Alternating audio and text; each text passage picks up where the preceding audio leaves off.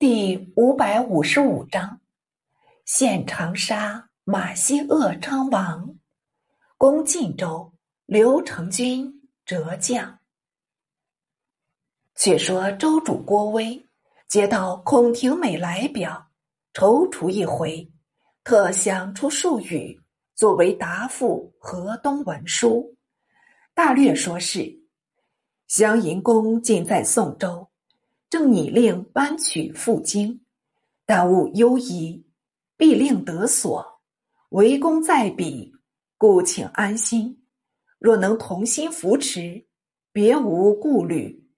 即当变封王爵，永镇北门，铁器丹书，必无爱惜，特此复谕。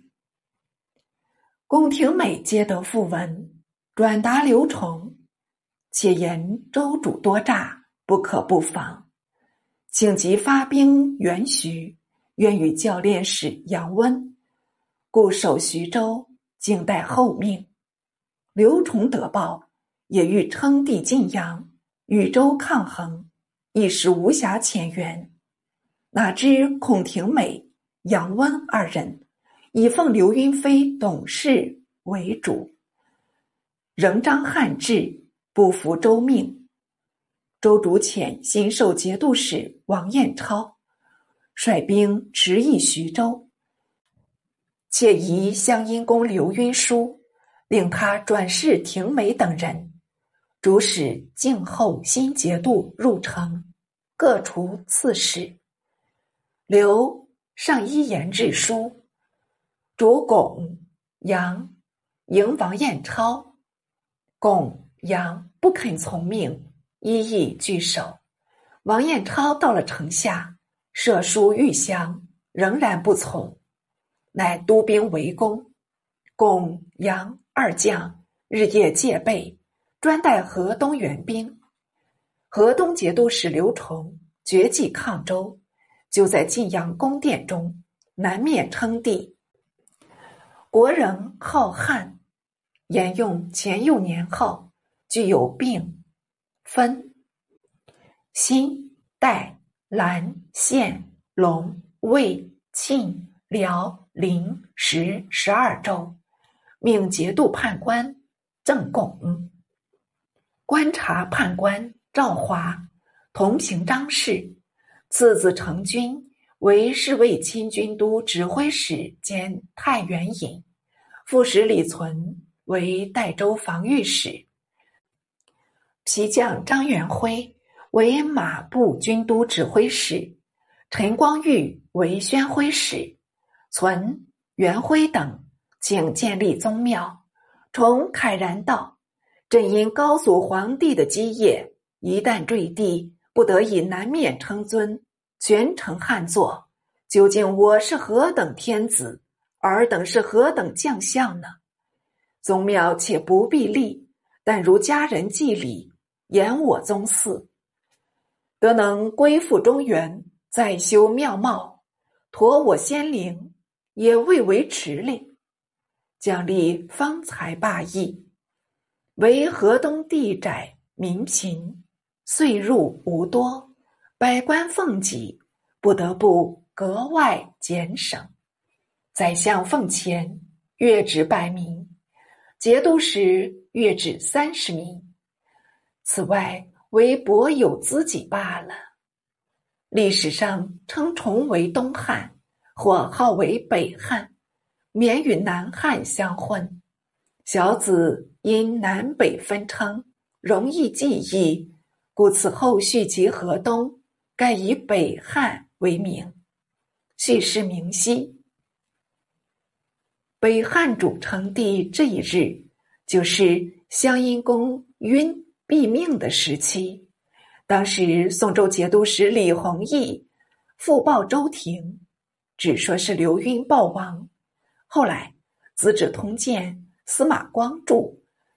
子阳纲目朱熹注大书特书云：周主威是襄阴公晕于宋州，汉刘崇称帝于晋阳，可见得刘晕暴亡，实是李弘毅密奉主命，暗中下手，且直书为是，令郭威更无从躲闪，所以千秋万世统称他是执笔呢。引古为证，取义谨言。贤文少表，且说周主郭威即位，颁诏四方。荆南节度使高宝荣首先表贺。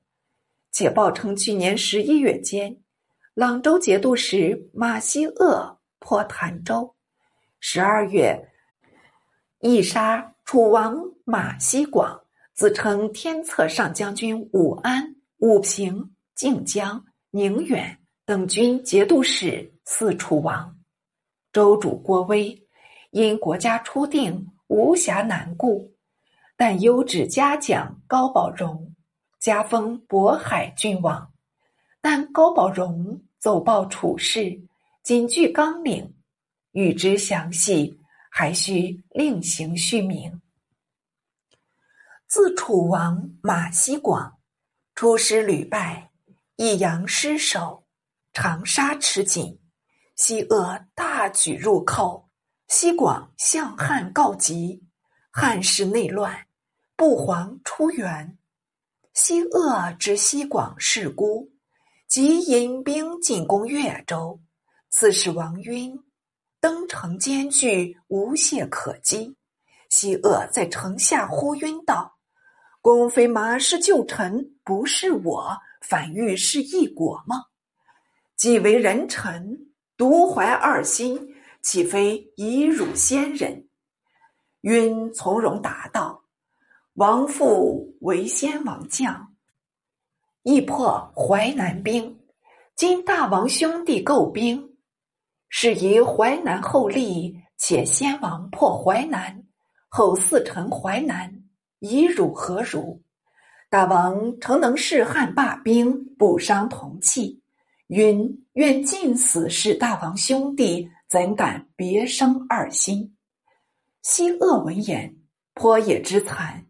引兵转去长沙，部将朱进忠以自益阳攻陷玉潭，再与西鄂会师，屯兵湘西。西广令刘彦涛召集水师，与水军指挥使徐可琼率战舰五百艘，守城北京，移籍南京。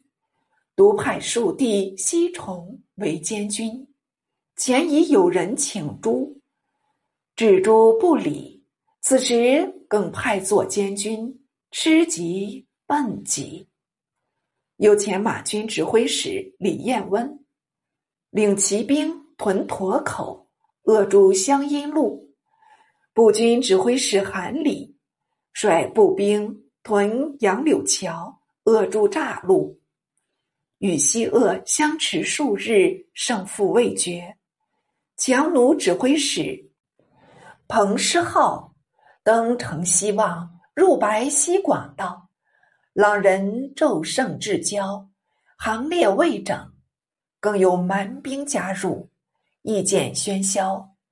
若驾臣不足三千，从巴陵渡江，绕出湘西，攻敌后面。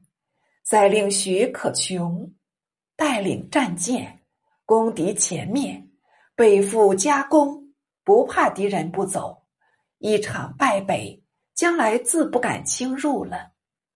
此计甚妙。西广却也称善，便召可琼入议。哪知可琼以因与西鄂密约，分至湖南。只是闻师号记忆。凡瞠目伸舌道：“这是危道，绝不可从。”况师号出身蛮都，能保他不生异心吗？自己通敌，还说别人难事，此等人安可不杀？西广乃止，且命诸将尽受可穷节制，日给可琼五百金，可琼时常避雷。不使士卒知朗军进退，或且诈称寻江，与西鄂密会水西，愿为内应。西广反叹为良将，言听计从。彭师浩闻可琼通敌，入见西广道：“可琼将叛，国人尽之，请速加诛，勿疑后患。”西广迟道：“可穷是为楚将，岂有此事？”石浩退出，喟然长叹道：“我王人柔寡断，外王可立嗣那。”